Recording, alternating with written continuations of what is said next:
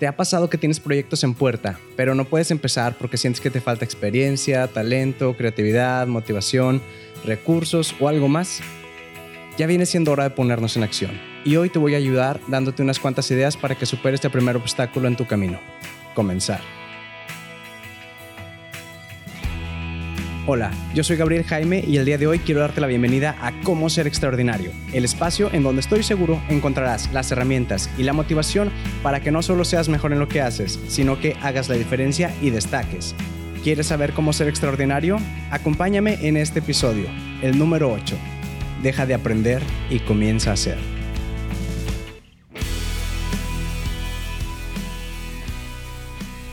Bienvenidos a un episodio más del podcast cómo ser extraordinario.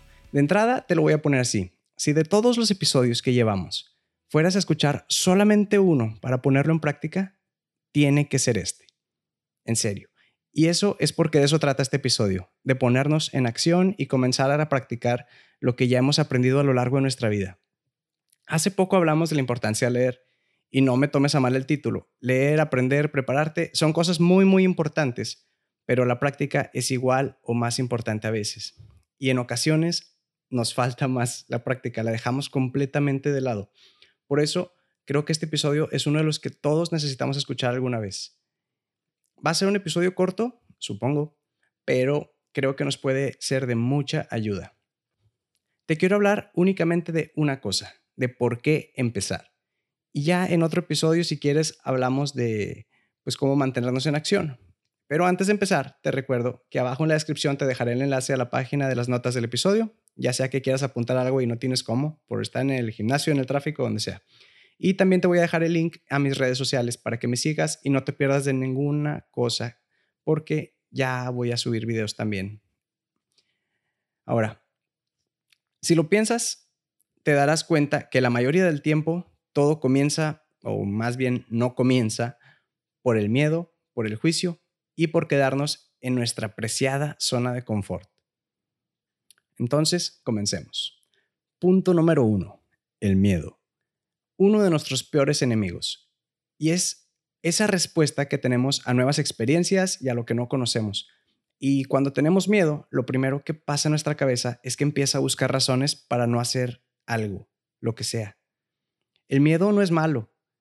Nos avisa de cuando hay peligro y nos ayuda a seguir vivos. Es básico, pero hay que admitirlo si somos algo exagerados a veces. Por eso, en lugar de obedecerle y dejarnos dominar por él, debemos primero aceptarlo, reconocer que está ahí porque es algo real. El miedo es real. Lo que no es real son esas ideas que nos meten en la cabeza. Y el primer error que cometemos es no enfrentarlo. Así de simple, no puedes vencer algo a lo que no te enfrentas.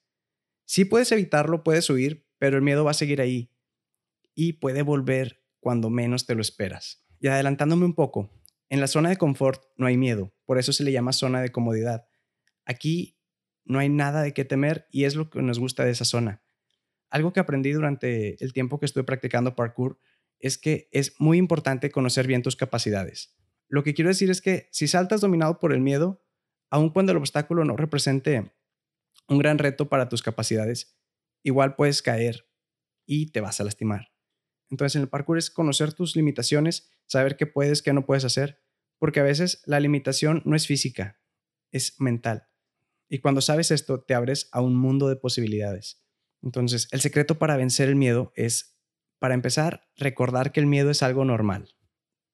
Pero no por ello quiere decir que debas vivir todo el tiempo con miedo.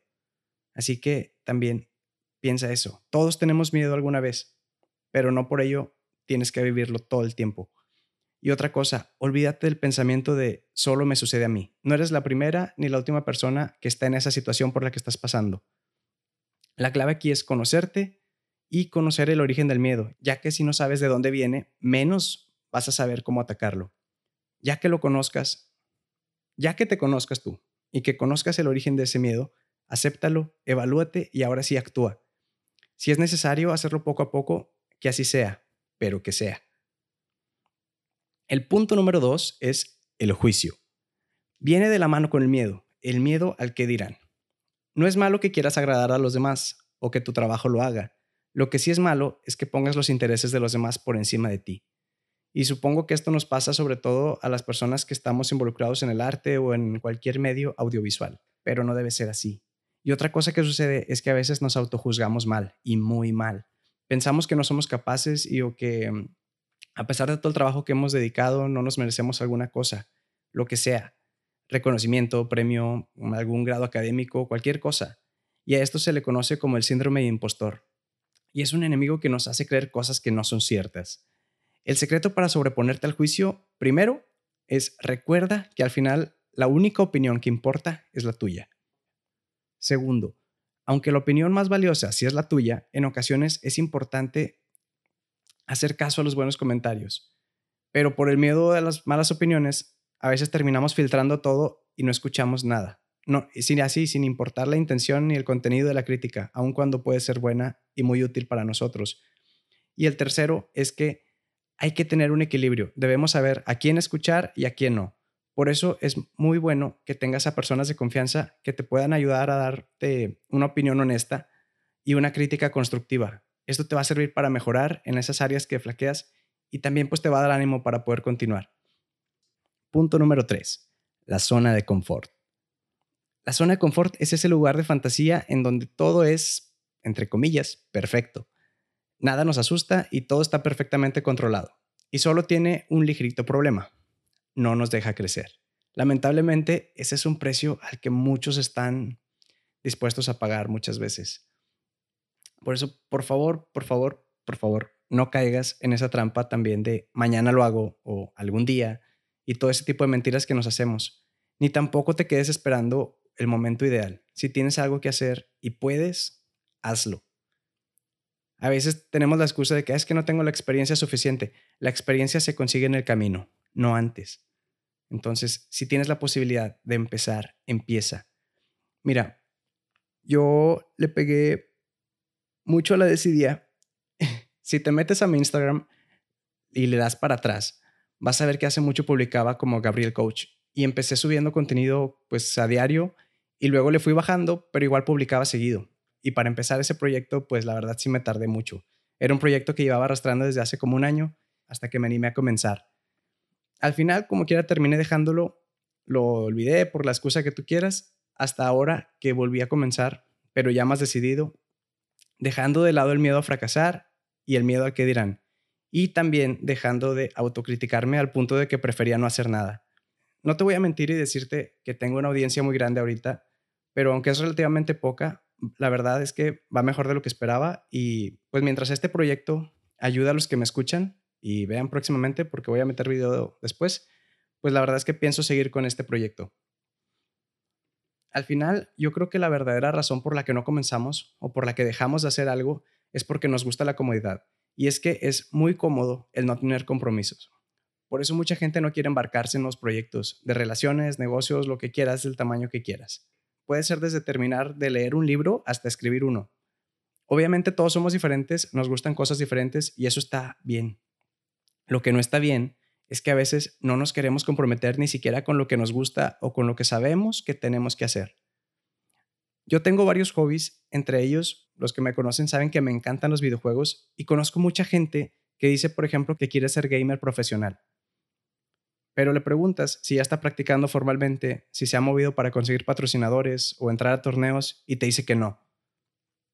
También me encanta la música y conozco gente que quiere ser músico profesional.